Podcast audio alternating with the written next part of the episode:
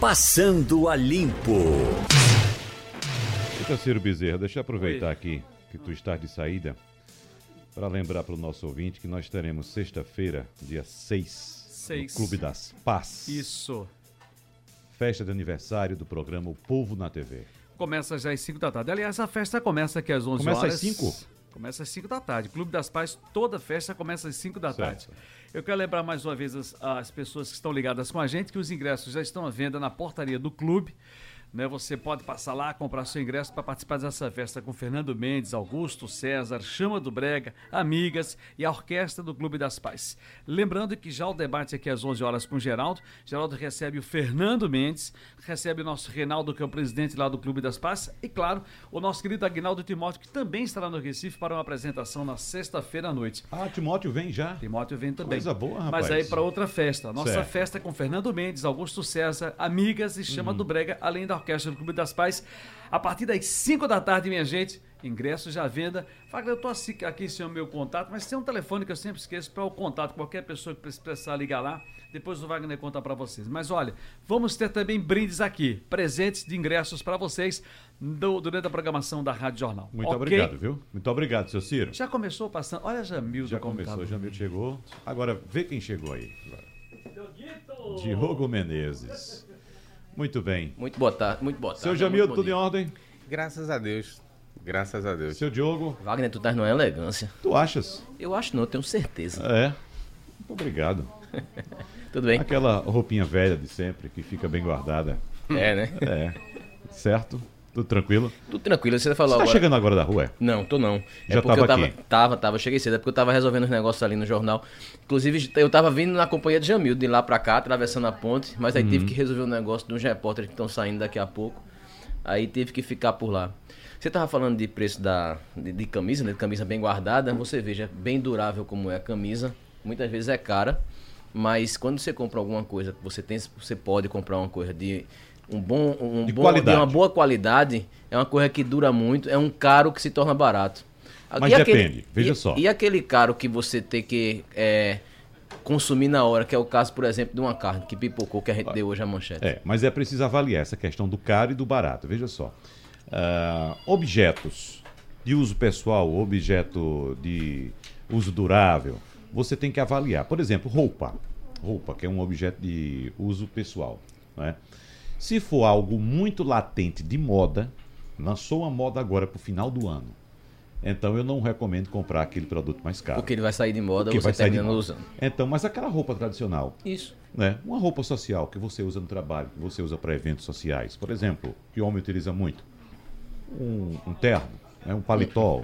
Um, um blazer, que às vezes tem uma tal. ocasião diferente. Que tem, tem, tem seu período de modismo também. Né? Dependendo do corte, por exemplo. O corte, a cor, os botões. O, os paletós hoje tem uma, uma, uma, lapela bem menor, mais estreita, né? um corte mais reto. Né? Mas dura muito. Né? Não, não há uma mudança por verão, por, por estação. Né? Dura um bocado de tempo. Então você pode comprar um mais caro. Né? Mas essa roupa da moda, do dia a dia, é, é. eu recomendo que vá naquela loja que vende mais barato mesmo e você compra porque daqui a pouco aquela moda vai passar.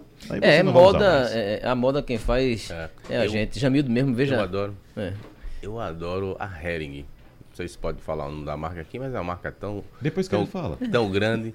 É, porque o, é adequado para o nosso clima. Algodão. Depois não precisa estar tá fazendo propaganda de nada, tá bem escondido lá. Ah, você, você, tem que usar o que lhe faz se sentir bem. Uhum. Não o que as outras pessoas vão aprovar. Exatamente. Eu adoro, estou sempre com a camisa Hering porque é fresquinha. Não precisa da. tá Bom, limpa. Nós estamos com Romualdo de Souza também em Brasília, mas já estamos com o professor Mozart Neves, que é diretor de articulação e inovação do Instituto Ayrton Senna.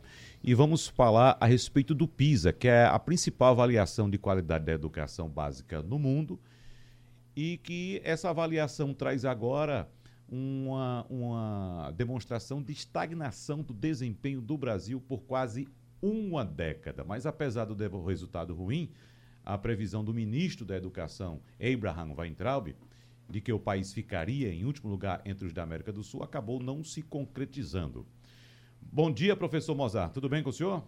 Bom dia, Wagner. Bom dia a todos os ouvintes da Rádio Jornal. Bom, professor, pelo que o senhor analisou até agora do PISA, o que é que o senhor pode trazer para o nosso ouvinte? Bom, eu acho que você começou já eh, colocando a coisa de forma bastante clara. O Brasil está ao, vem ao longo desses últimos anos num, num, num processo de estagnação.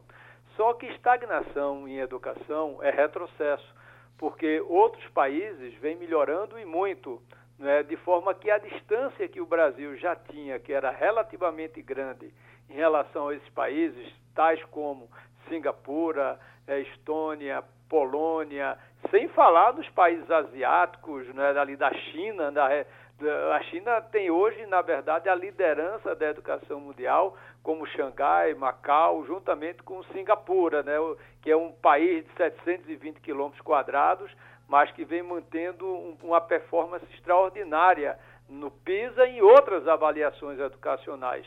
E o Brasil, com sua estagnação, só vem ampliando essa distância em relação a outros países. E mesmo assim, Wagner, quando a gente analisa dentro da própria América do Sul, o Peru ainda está um pouco abaixo do Brasil. Só que o Peru, nas últimas três edições do PISA, vem melhorando de forma consistente e na próxima edição, eu já antecipo, vai passar o Brasil. E essa minha previsão, posso lhe garantir que vai ser correta, diferente da do ministro Weitraub, que disse que o Brasil estaria em último lugar. Na verdade, eu não esperaria não que estivesse em último lugar. A Argentina já vinha demonstrando uma queda muito grande na educação, né, já na última edição do PISA. Então, o grande desafio que o nosso país tem é realmente Primeiro, como sair desse estado de estagnação. Segundo, como reduzir as desigualdades, porque também eh, no PISA as desigualdades que nós já constatamos em outras avaliações, mesmo nacionais, né, também se manifestam e aparecem no PISA. Por exemplo, as regiões Norte e Nordeste, elas estão bem abaixo em relação às regiões Sul e Sudeste no PISA 2018, com quase 30 pontos de diferença, o que equivale para as regiões Sul e Sudeste um, como se fosse algo equivalente a um ano de escolaridade a mais, isso em média, não é? mas apenas para dar uma ideia, as regiões Norte e Nordeste se parecem mais com a Argentina, enquanto que as regiões Sul e Sudeste do Brasil se parecem mais com o Uruguai e o Chile, que são os dois países da América do Sul mais bem colocados. Ô professor, quando o senhor fala em, em desigualdades regionais, a gente lembra, evidentemente, do tamanho do país e muita gente vai alegar isso. Tá? O, Brasil, o Brasil é um país muito grande, é muito difícil a gente fazer essa equalização. Mas quando a gente leva em consideração o que o PISA traz em relação à China, aí vem as cidades chinesas, Beijing, Xangai, Jiangsu, Guangdong nas primeiras posições. Então, um, um, país que tem 1 bilhão e 300 milhões de habitantes, professor. É, mas aí, Wagner, a China deixou de lado algumas províncias que têm resultados educacionais bem ruins. Por exemplo, você pega Guaxu, que ela tem é, dados educacionais que eu estava vendo por um outro mecanismo de avaliação que são resultados próximos à, da nossa região Nordeste. Então, ele, a é, China pegou alguns, alguns, algumas províncias e distritos que realmente têm excelentes desempenhos educacionais, o que não invalida o esforço que a China vem fazendo e deve crescer ainda mais, porque a China está investindo muito em inteligência artificial para a educação, né? e isso vai criar um ambiente extremamente favorável ao desempenho escolar e à formação de professores. Então, a China está investindo fortemente na educação, como está fazendo Singapura. E um, outros três países, Wagner, que me chamaram muito a atenção é a questão da Estônia, é? a uhum. Polônia e a Irlanda. É? São países que já vinham dando sinais de realmente resultados bastante significativos nas, nas duas últimas edições do PISA e confirmam, né? A Polônia foi um país arrasado na Segunda Guerra Mundial, né? E hoje está na, crescendo de forma fantástica no campo da educação básica e do ensino superior. Eu tive há alguns anos atrás na Polônia, num congresso da minha área, e fiquei realmente entusiasmado com o que vi, né, nos investimentos que o governo estava é, fazendo no campo do ensino superior, que foi a, a, naquele momento para que, é, que eu fui visitar e participar de um congresso. É, mas venho acompanhando agora na educação básica também. Então, quando você tem foco, investimento no, na, na, coisa certa, né? Agora, o Brasil pode aprender com o Brasil, Wagner. Veja, os resultados de alfabetização do estado do Ceará são fantásticos, olhando o resto do Brasil. O Brasil é grande, mas o Brasil precisa aprender com o Brasil. Não é? é e olha, a gente não está falando de um Estado rico, numa situação diferenciada, socioeconômica, não. Que inclusive esse foi um fator que diferencia né, o desempenho dos alunos claramente no PISA em todos os países. E a gente está falando agora aí no Estado, que não é rico, mas está fazendo a coisa certa na alfabetização e com resultados muito bons. É, tanto que o Estado de Pernambuco, Sergipe, Espírito Santo estão trazendo, entre aspas, essa tecnologia de alfabetização para esses estados, o que é muito importante. Do mesmo jeito que Pernambuco tem essa, esse, belo, esse belo exemplo no campo do ensino médio, nas escolas de tempo integral, com educação integral, é a maior rede do Brasil de tempo integral, e Pernambuco, que há anos atrás, na minha época, quando secretário, estava na 21ª posição no IDEB, que é o Índice de Desenvolvimento da Educação Básica, hoje já está entre os três primeiros estados da federação. Mas isso é fruto de uma metodologia que nós implantamos lá atrás, né? Nós tivemos essa possibilidade de fazer isso, junto com o nosso empresário e amigo Marcos Magalhães, né? mas foi importante a continuidade dos governos anteriores. O Brasil erra muito porque tem um grave problema de descontinuidade nas políticas públicas que estão dando resultado né? e, ao mesmo tempo, não investe onde deveria investir, com base em evidências. Então, o Brasil precisa aprender com o Brasil, tem coisas muito boas dando certo no país, só que a gente precisa levar isso para os demais estados e municípios. Diogo Menezes. Professor Mozart, muito bom dia para o senhor. Bom dia, Diogo. O senhor estava falando da história, inclusive, do, das escolas de ensino integral. Hoje o governo do estado vai até lançar uma ampliação dessas escolas de ensino integral aqui em Pernambuco, que a gente sabe que realmente saiu daqui e ganhou uma dimensão muito grande é, é, para poder. E, e, serviu de inspiração, na verdade, para outros estados e muitos, inclusive, é, é, adotaram essa estratégia. A gente tem também dados preocupantes, professor, que tem muitas crianças da educação básica, e o senhor falou dessa questão também da educação básica, que muitas leem e não entendem, não sabem fazer interpretação. É, esse é o maior motivo, na opinião do senhor, para que haja essa estagnação e a gente não consiga avançar ainda mais e tenha perdido o posto para outros países? Olha, o Brasil, infelizmente, tem hoje, de cada 100 crianças que conclui o terceiro ano do ensino médio, do ensino fundamental, perdão, quer dizer, era um antigo terceiro ano primário, não é, para os mais antigos, não é, é, hoje, de cada 100 crianças, e a maior, a maior parte delas já com 9 anos de idade, 55 não sabem ler, contar e escrever adequadamente para essa fase da sua vida escolar. Né? Então, o Brasil precisa avançar urgentemente na alfabetização. Para mim, essa é a pedra angular. E isso aparece no PISA. Veja que do, somente 2% dos estudantes brasileiros que fizeram PISA alcançaram o um nível mais elevado, 5 ou 6 no PISA. Entretanto, 43% dos alunos brasileiros que fizeram PISA ficaram no nível mais baixo de desempenho. Quer dizer, enquanto que a média da OCDE é de apenas 13%, e o Brasil 43%. Né, de cada 100, 43 ficaram no nível mais baixo.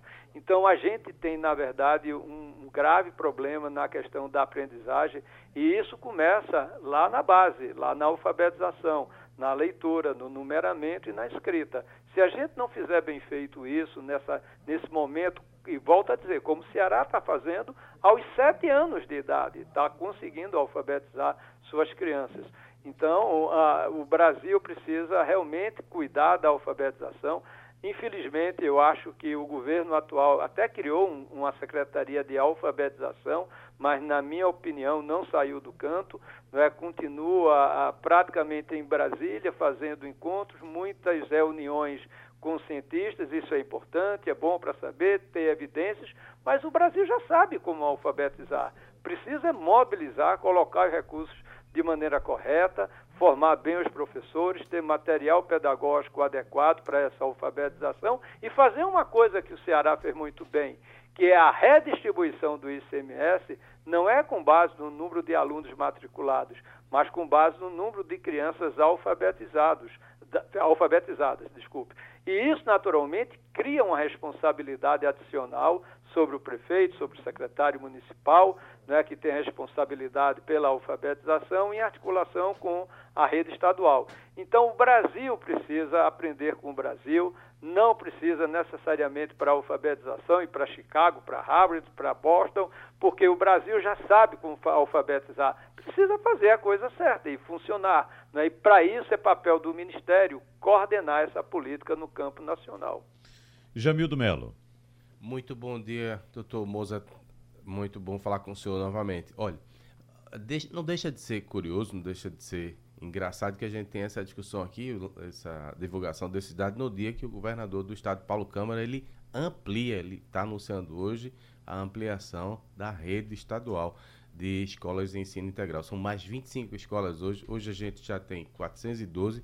É a maior rede do país e vários institutos nacionais já têm reconhecido que houve um avanço enorme nessa área, embora se saiba que muito ainda, ainda tenha por ser feito.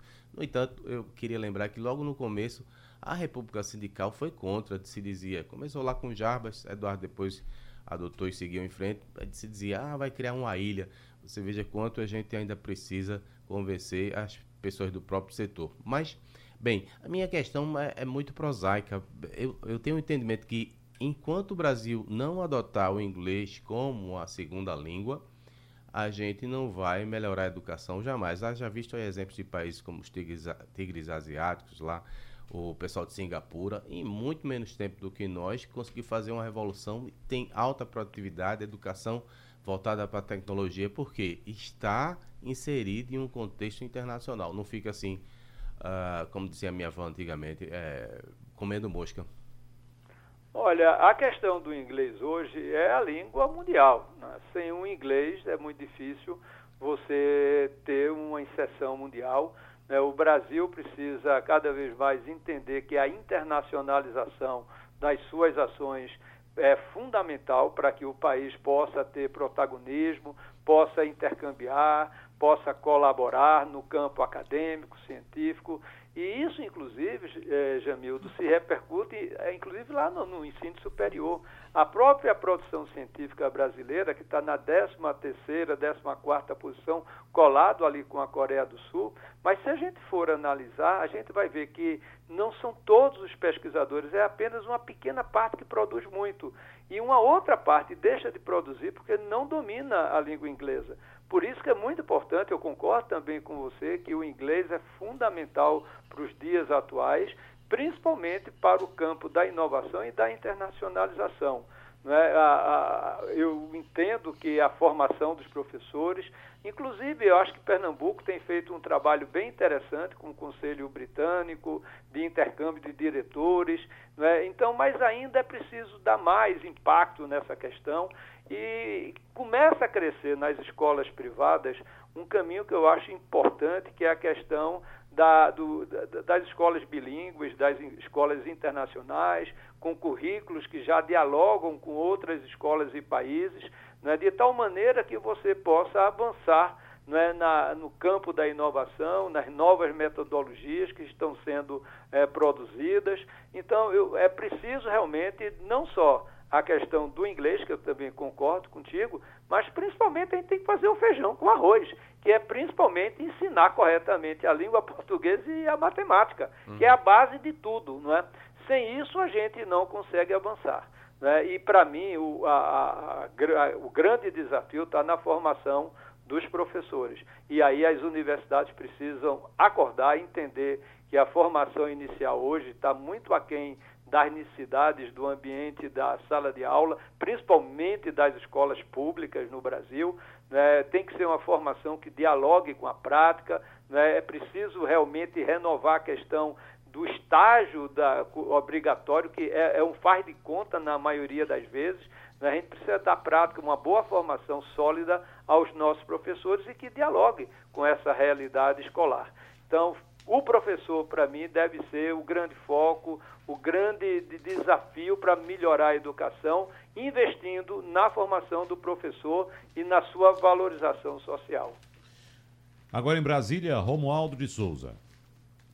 Professor, muito bom dia. Tudo bem com o senhor? Dia, Romualdo. Um grande prazer.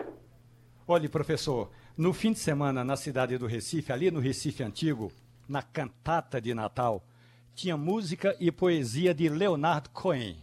Ou seja, quando se oferece música e poesia de qualidade, tam, também tem público para música e poesia de qualidade, e a cultura tem muito a ver com essa falta de educação que a gente encontra pelo Brasil afora. Da mesma forma, professor, eu entendo que apesar da política do governo federal deixar muito a desejar, é necessário que se criem políticas regionais de educação, ou até eu diria políticas atomizadas. Por que não dizer, professor? A gente entende que o governo federal se está arrastando muito em ter uma política mais nacional e mais aguerrida. É preciso que governos estaduais também invistam para que tudo bem, o governo federal não está agindo, o Estado, e aí a, o Estado da Federação, tem de ter uma resposta e não ficar apenas esperando pelo ministro da Educação aqui em Brasília, professor. Olha, a própria Base Nacional Comum Curricular, Romualdo, já coloca 40% das atividades curriculares previstas com esse diálogo regional, local. Então, tem uma parte que é comum para todo o Brasil, 60%, mas 40% das atividades são locais.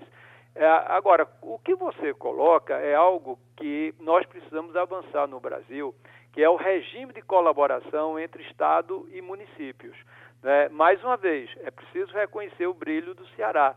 O Ceará fez muito bem esse trabalho na alfabetização, que eu me referi, porque ele, o Estado criou um regime de colaboração entre o Estado, governo estadual, com os municípios, extremamente importante para a formação de professores, material pedagógico, avaliação das atividades. Né? Então, isso não só reduz o custo operacional, mas principalmente cria uma política de continuidade, porque não é de um governo A ou de um governo B, é do Estado do Ceará.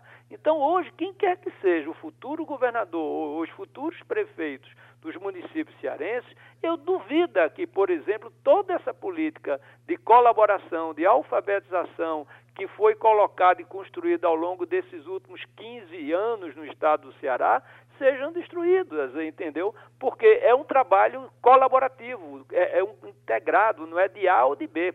Não é? Do mesmo jeito que eu entendo que as escolas de tempo é, integral e educação integral do ensino médio do nosso estado de Pernambuco, quem quer que seja o próximo governador, ele vai dar continuidade, porque tem evidência, resultados que mostram quanto o Estado está é, tá avançando nessa direção.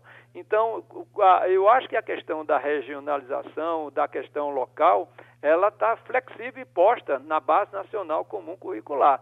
Cabe, portanto, nesse regime de colaboração, né, na implementação dessa base no, em cada estado, em colaboração com os municípios, né, instituir a parte local, que é fundamental para não só levar em conta a diversidade cultural que nós temos em nosso país, mas principalmente para preservar valores típicos locais que são importantes na nossa cultura. Professor Mozart Neves Ramos, eh, se nós pudéssemos, passaríamos aqui o dia inteiro discutindo esse assunto, professor, que é um assunto importantíssimo de respeito ao futuro deste país.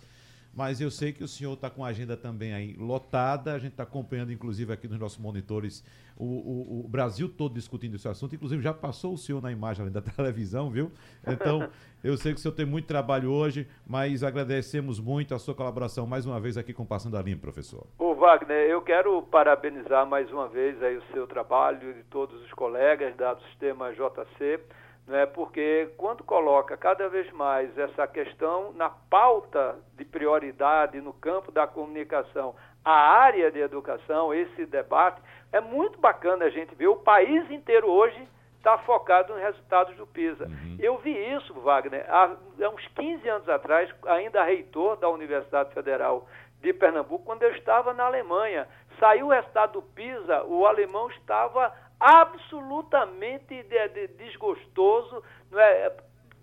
realmente sem aceitar o resultado é, educacional daquele país, foram em ruas não é? reclamar do governo por conta dos baixos resultados educacionais do PISA há 15 anos atrás. Uhum. Não é? Quer dizer, é, é, importante isso que vocês estão fazendo, a comunicação, informando, dando conhecimento para que a população se conscientize que sem educação não haverá futuro. Muito obrigado pela oportunidade. Obrigado, professor, mais uma vez. Nós agradecemos mais uma vez, reiteradamente, a sua colaboração. E a gente tem que mudar essa realidade, né, Diogo, é preciso, Jamildo e Romualdo, porque Uh, o professor estava citando o caso da Alemanha, que as pessoas vão para a rua protestar contra o governo quando a Alemanha tira um resultado ruim no PISA, enquanto o nosso povo vai à rua reclamar quando a seleção brasileira de futebol perde um jogo. É, né? a, questão educacional é incrível. É, é, é, e é aquilo, a gente ter hoje a educação básica de pessoas que, de crianças, na verdade, que leem e não sabem o que estão lendo. É aquela coisa assim, vai no automático para aprender e não aprende. É, é, se, começou errado, Wagner vai terminar errado. Não tem uhum. como. Você não tem é. como querer um resultado bom lá na frente se você começar errado. Deixa eu passar mais um dado aqui, porque chama a atenção a quantidade de alunos brasileiros abaixo do desempenho considerado mínimo nesse exame. Veja só, do total de estudantes, 43% não alcançaram o nível considerado mínimo em nenhuma das áreas de conhecimento. 43%. E a situação mais grave é a de matemática. Apenas 32% dos brasileiros atingiram o mínimo na disciplina. Não foi nota boa, não. Atingiram o mínimo na disciplina, enquanto a média dos países integrantes da OCDE é de 76%. Veja só, a média é de 76%. O drama. Nós só atingimos 32%. O drama aí é que quando você não consegue aprender na, na hora exata, né? Para você depois ser reinserido, é pois é muito é. mais complicado. Exatamente. Agora, a, em relação a esse patamar mínimo de matemática, isso significa que esses estudantes conseguem, por exemplo, converter preços em diferentes moedas. Algo que sabem fazer, veja só. Converter preço em diferentes moedas. Por exemplo, o dólar hoje está custando 4,21. Um real, 4,21. Então vamos converter agora um real para euro. Né? Quanto é que está custando o euro? 4,60 alguma coisa, 67, 68. Certo? Então veja só. Na China, nas províncias de Beijing, Xangai, Jiangsu e Zhejiang, 98% dos alunos conseguem fazer essa conversão. Será porque eles gostam do comércio também? Pode ser também. Né? Pode vir uma coisa ou outra. fazer reboque, uma aqui. É. Diga aí, Romualdo.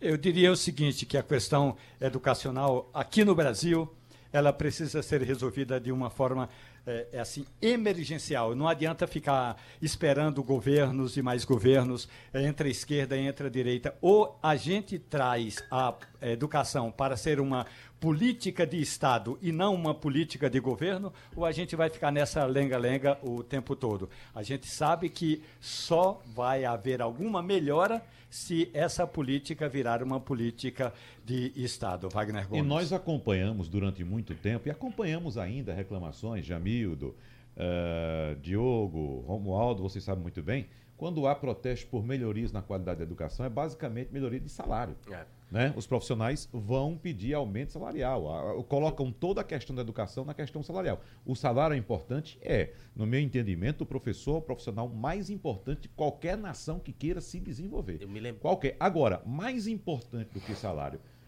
eu diria nem tão importante, mais importante do que salário, é a qualificação a, desse a profissional, formação, a formação desse profissional chamado professor e também o estímulo coisa... para que as pessoas tenham uh, admiração, vontade e interesse é. em ser professor. Wagner, eu lembro, você falando aí, eu lembrei de uma conversa, de reportagem que já fiz e me marcou muito uma que eu fiz com o Júlio Lócio, ex-prefeito de Petrolina, em que ele desenhava assim o quadro da cidade e dizia, olha, nosso maior desafio aqui foi, continua sendo, transferir as pessoas da área de administrativa para voltar para a sala de aula. Porque é que acontecia?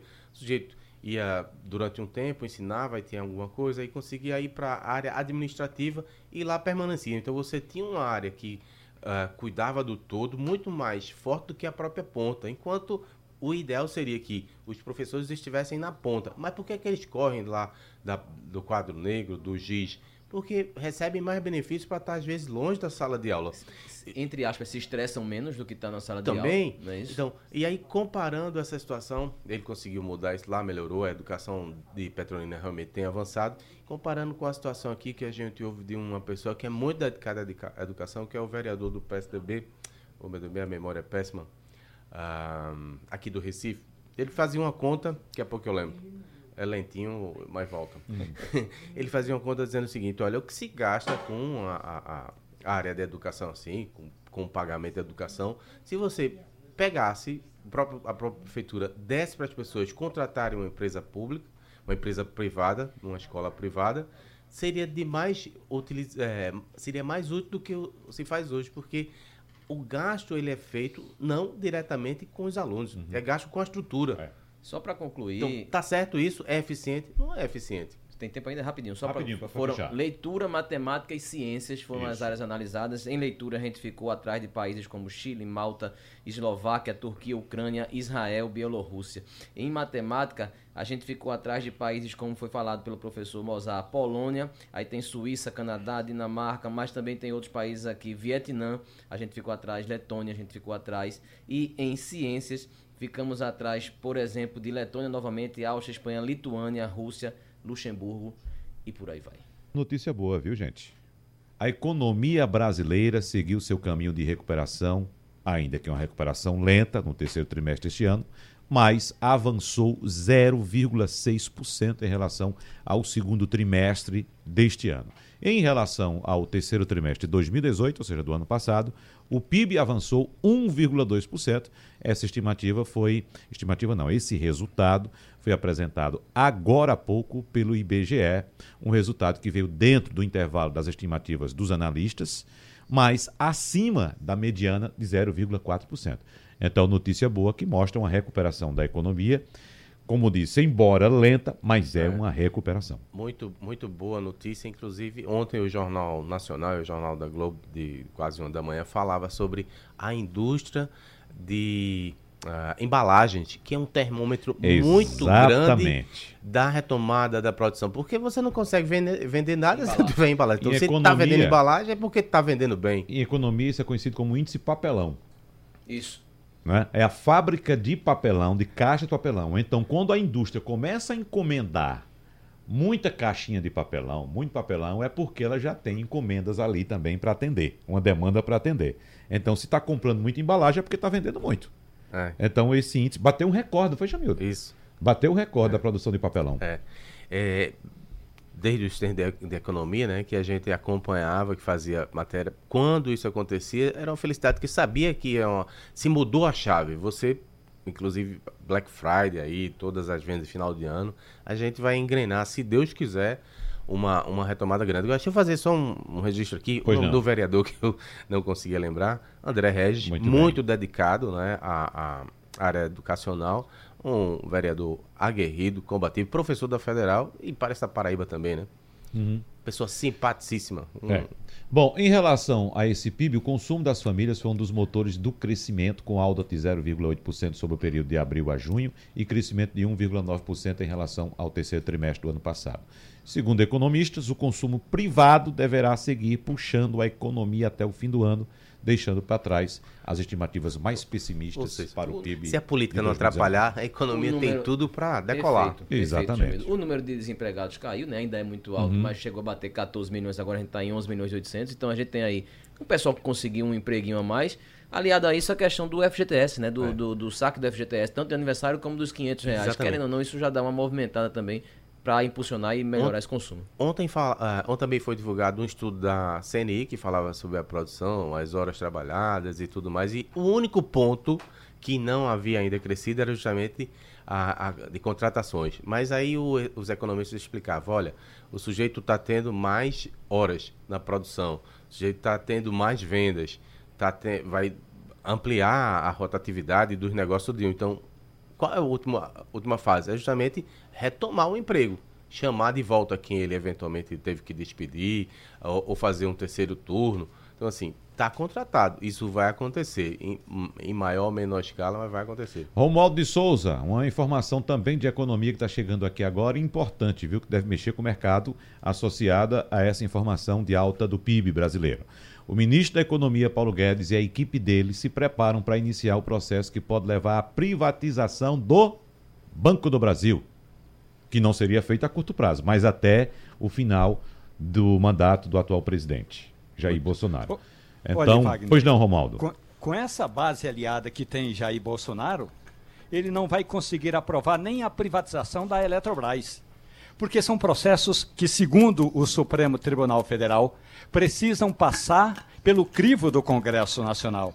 E o Congresso Nacional dificilmente daria essa autorização. Wagner, todo mundo sabe da necessidade do Brasil de investir no sistema elétrico todo mundo sabe, até mesmo os políticos do PSB e do PT, que são contrários à privatização, sabem da necessidade de investimento no setor elétrico e que a Eletrobras não tem os recursos necessários. Portanto, a privatização seria a saída. Basta ir na reunião do debate do projeto de, de privatização do sistema elétrico, que você vai entender que, se depender desse Congresso Nacional, pouco vai avançar, Wagner. Eu, eu, estou entre aqueles que defendem a privatização. Agora, estou dizendo que esse Congresso que está aí não vai dar autorização, não. É, se bem que você tocou bem no assunto, Romualdo de Souza, a Eletrobras está aí na, na fila para ser privatizada e, de fato, tem muita dificuldade. Até porque, Jamildo Melo, você sabe muito bem, o problema da privatização da Eletrobras não é a privatização em si, mas os interesses políticos regionais. É. Né? Os políticos que mandam nas, nas subsidiárias da Petrobras, como por exemplo a Chesfer. Essa defesa da, da, das corporações né, que estão ali uhum. mandando nas empresas é que trava tudo. Travou a reforma, o envio da reforma administrativa. Uh, se você olhar, também está na raiz da, da, do travamento da discussão sobre a privatização, o avanço da privatização na área de saneamento. Então, é um cancro muito difícil de, de extirpar, mas eu acho que em algum momento esse, essa discussão vai ficar madura e as pessoas vão entender que tem que ser feito sim. Uhum. Você sabe muito bem que você acompanha, Diogo, os nossos períodos de chuva aqui, é, é, no meio do ano, junho, julho, agosto.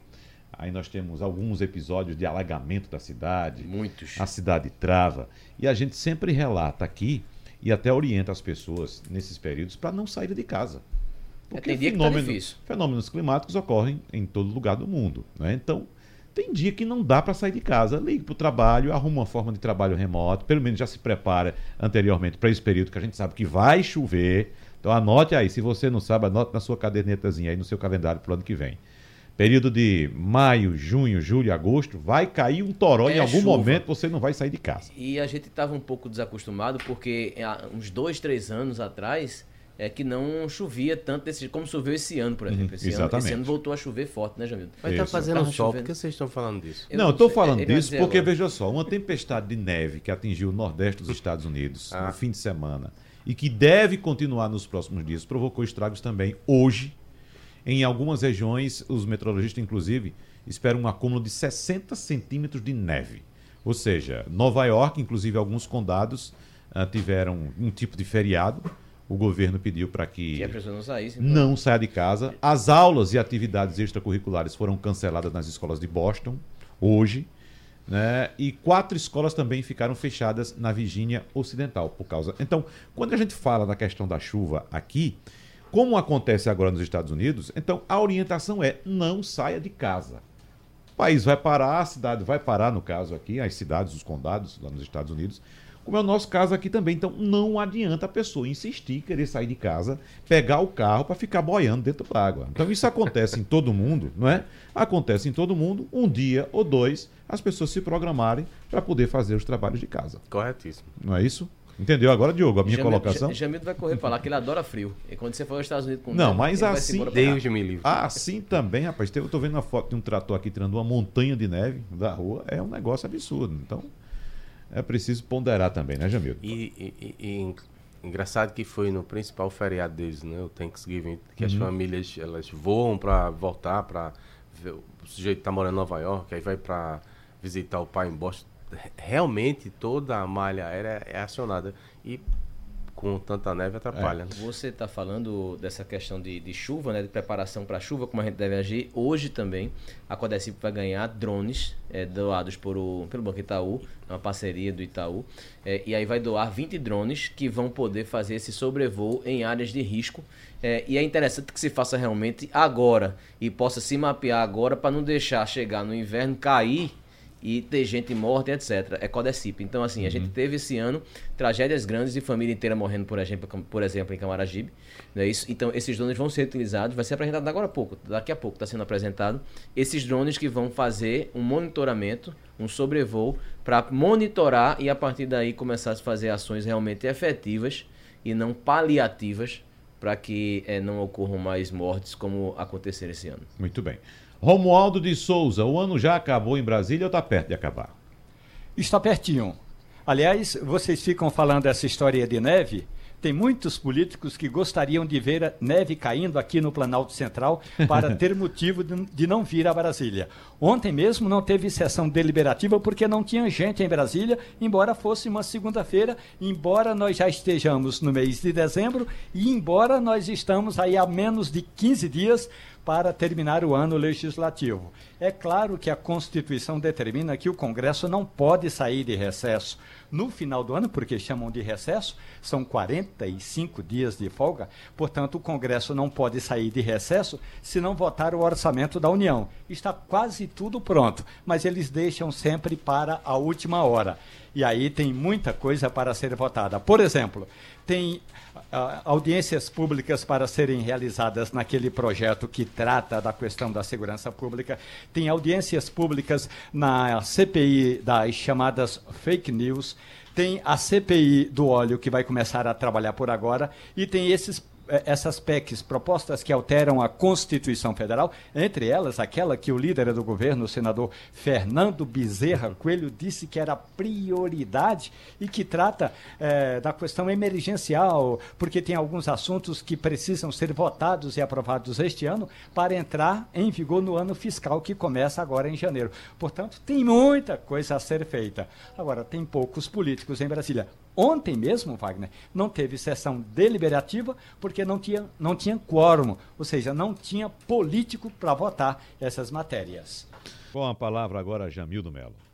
Isso, vamos, educação não, né? Já foi.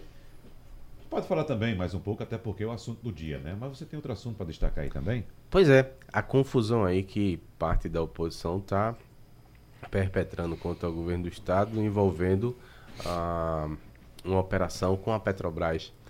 O governo do estado enviou um projeto de lei, transformou já em lei, foi aprovado pela Câmara, pela, pela Assembleia, Assembleia para dar um desconto à Petrobras e a Petrobras fazer o pagamento de uma quantia exuberante, né? No total, até 2025, tem que pagar cerca de 3 bilhões, mais feito...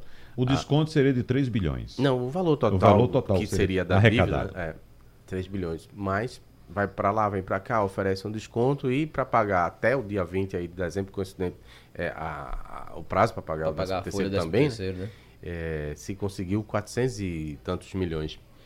Uh, o valor original da dívida discutido há mais de 12 anos, por isso que é algo que se arrasta aí há séculos e séculos na justiça. A briga da Petrobras, não só com Pernambuco, com outros estados também, para pagar parte desses recursos tem a ver com canalização de gás, né?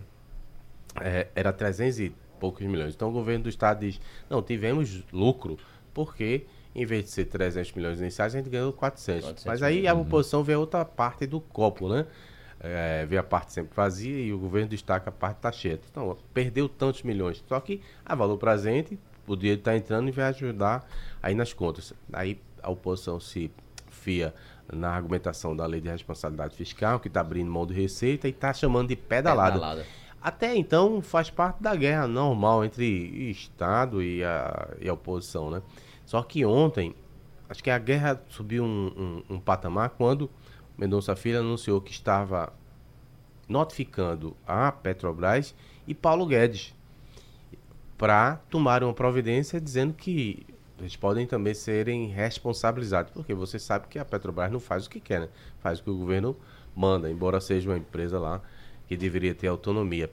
Ah, é vantagem para a Petrobras porque vai economizar alguns recursos, né? É vantagem para Pernambuco porque o dinheiro está em caixa aí, está precisando pagar os, Tá os servidores, dinheiro. não é? É. Mas lembrou a mim, ter um pouquinho mais de estrada do que vocês, lá atrás, outra guerra que aconteceu envolvendo socialistas, também Mendonça e Jarbas. Não sei se vocês lembram, Jarbas era oposição, Mendonça também, e no governo estava Reis. Só que o terceiro governo Reis foi uma tragédia, né? Uma tragédia muito difícil, as contas realmente muito complicadas. Salário de servidores atrasados, acho que é Exa- três meses, né? Exatamente. assim. E ah, nesse meio tempo, Eduardo planejou vender a, vender a CEL. E aí Mendonça, junto com o Jarber, botou o dedo no suspiro, foi ao BNDES, é exatamente como está fazendo agora, para impedir. E a antecipação de 750 milhões efetivamente não chegou. É, divertido foi a forma como a Raiz resolveu isso. O governo Fernando Henrique era de orientação liberal, né? queria fechar algumas torneiras na economia, uma delas era as, as eh, distribuidoras de energia, que eram usadas como bancos pelos, pelos estados. Quando eles precisavam, mandavam aumentar o ICMS na conta de energia e Arrecadava resolvia, mais ficava. resolvia suas contas. Na sequência, o que aconteceu? o governo também tinha um plano para poder reduzir o número do- dos bancos públicos, que era uma, uma graciosidade. Você emprestava, às vezes talvez saía por outros escaninhos, voltava para os próprios políticos. No final, a conta ficava para o contribuinte, porque o rombo lá daquele ano era assumido por gerações. Né? Ainda hoje a gente paga o débito do Bandep. Mas a solução foi: vamos vender o Bandep, aceitamos vender o Bandep. E foi um golpe de mestre, porque a ARS nunca foi a favor de privatização. Mas ele abriu mão desse anelzinho, em troca, deu uma rasteira no governo federal fenomenal, porque pegou os 200 milhões da venda na época, é, tão pouco porque tinha a assunção de um débito de 1,2 bilhões. Isso é valor de face, é coisa de 25, 30 anos atrás. Aí pegou esses 200 milhões e mandou pagar os servidores, tipo assim, vocês não querem que eu venda, eu vendi, agora o dinheiro não volta para a União não. Aí virou uma guerra porque, obviamente, o Banco Central entra com um processo, aí o banco que vendeu por- entra com outro. Mas quando caiu na conta do Estado, meu amigo, já era. O governador manda fazer o que quiser e depois os advogados estatais é que resolvam aí como é, o pepino pode ser descascado. É. Bom, a gente começou o programa hoje falando desse assunto importante que é a educação, e eu vi uma matéria interessante, Jamil, do Diogo e Romualdo, no estado de São Paulo hoje, apontando que eh, a Estônia, que é um pequeno país localizado no leste europeu, vai se transformando aos poucos em um destino emergente de empresas de tecnologia e atrai gente de todo o mundo, inclusive daqui do Brasil, viu, seu Diogo? Então, veja só, esse país, a Estônia, tem apenas 1 milhão e 300 mil habitantes, ou seja, menor do que o Recife em termos de população, menor do que o Recife, o Recife tem 1 milhão e 600 mais ou menos, não é isso? É, tem um inverno rigoroso, pode chegar até 17 graus abaixo de zero, e tem hoje uma comunidade de algo em torno de 250 brasileiros, e são todos profissionais da área de tecnologia que migraram pensando em abrir uma empresa ou integrar uma equipe de uma das 615 startups locais. Então veja só que cada vez mais o jovem qualificado do Brasil vai buscando opções, vai buscando oportunidades no exterior. O que a gente conhece como fuga de, de, de Cérebros. de cérebros, né, Jamil? É. Uhum. Ah, acontece algo engraçado aqui. O próprio Porto Digital, por conta da dificuldade de preencher algumas vagas ou muitas vagas, ele vai terceirizando, vai contratando ao redor do mundo, porque eh, de outra forma talvez não consiga entregar todas as os projetos que se pretende Mesmo assim, a fazer. gente, mesmo assim, a gente exporta muito pouco, né? A gente, em termos dessas fugas de cérebro, a gente exporta muito pouco para o mundo. A gente poderia ter um potencial muito maior de exportação, dado o tamanho, como você disse, Wagner. É, A Estônia, Mas só a essa, Estônia essa recebe exporta- essa 250. exportação ela é negativa, porque a gente perde A cérebros. gente perde. Não, é eu bom sei, não. Sim, mas o que eu digo é, é pouco, porque ele falou da, da Estônia, que só tem... 250. 1 milhão, 250, né, brasileiro? 250 brasileiros. Brasileiro, a população é de 1 milhão e 300 mil habitantes. Quem você acha que os Estados Unidos é o melhor país do mundo, o mais Porque competitivo? mundo- Porque as, as mentes mais dinâmicas, mais criativas, né? mais eh, competitivas vão lá disputar o mercado. E tem um depoimento Agora, tem um- aqui. Tem um um- só um minutinho, Romualdo. Eu te passo já já, só para completar essa história aqui.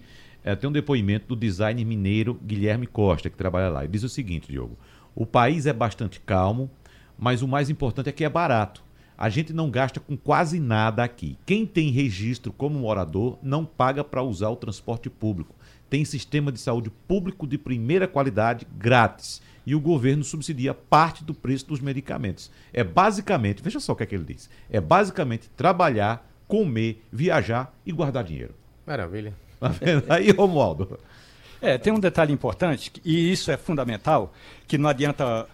O, o que o Porto Digital precisa aprender, que é o seguinte: os investimentos começaram logo depois que a Estônia, porque é bom que se diga, a Estônia já foi do bloco é, é, soviético. Soviético, gente. exatamente. Vocês podem imaginar que, do ponto de vista histórico, o que foi o atraso para o leste europeu, a chamada Revolução Russa. Uhum. Porque fica muita gente batendo palmas aí, mas depois que a Estônia se viu livre é, da, daquele, bloco euro, daquele bloco soviético, começou a digitalizar todos os processos. Hoje é um dos países em que a burocracia é algo que foi totalmente banida do país. Você chega lá para tirar um registro, por exemplo, tirar uma carteira eh, de morador, assim, você tem um, um, registro de morador.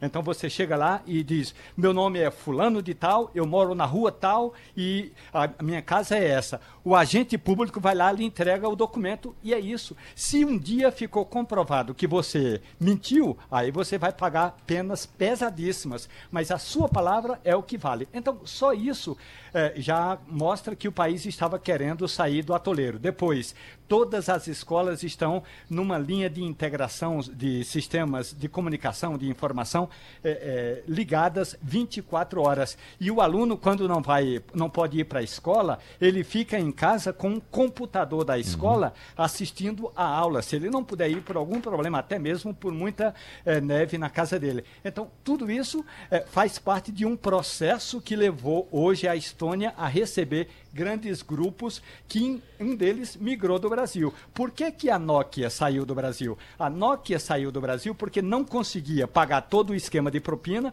não conseguia respeitar todas as regras nessa chamada burocracia infernal que é o Brasil, e aí se viu livre do Brasil, migrou para a Estônia e hoje está desenvolvendo projetos de tecnologia e não mais apenas de smartphone, que é uma tecnologia de ponta, Wagner. As empresas brasileiras gastam, por exemplo, nove vezes mais tempo do que a média da OCDE somente para organizar a parte tributária.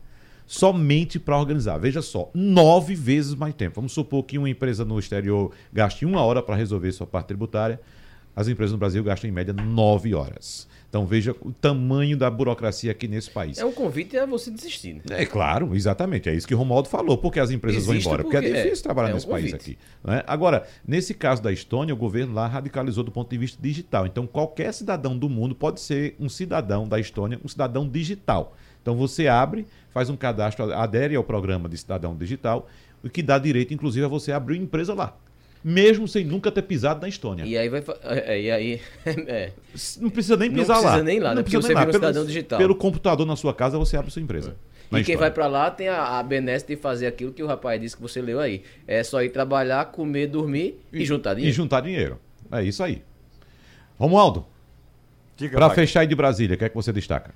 Olha, eu destaco o seguinte: hoje o presidente Jair Bolsonaro vai fazer mais uma reunião com o ministro da Economia e vai chamar Paulo Guedes e vai dizer o seguinte: nós precisamos começar 2021, desculpe, desculpe, 2020, portanto, janeiro agora, com os eh, trabalhadores que ganham até dois mil reais sem pagar imposto imposto de renda. Ontem Bolsonaro deu essa informação, o ministro Paulo Guedes ainda não tinha tomado a decisão, o governo vai tomar a decisão hoje, deve anunciar oficialmente no final da tarde de hoje, ou no mais tardar amanhã, que essa faixa eh, de renda que vai ficar isenta de pagar imposto de renda vai pular de 1.903 reais e 98 centavos para dois mil reais. Ainda é pouco, mas é o início de um programa que o governo prometeu quando estava fazendo campanha eleitoral, que chegaria a 5 mil reais. Duvido muito, mas chegará a 2 mil, vai chegar em 1 de janeiro. Wagner. Para fechar, Jamildo. É, todas as atenções se voltam, do mundo político se voltam hoje para Brasília, de 19 horas tem reunião do TSE que vai decidir sobre a questão das assinaturas digitais. Sim. Seleção o relator já foi contra, né? Já foi contra.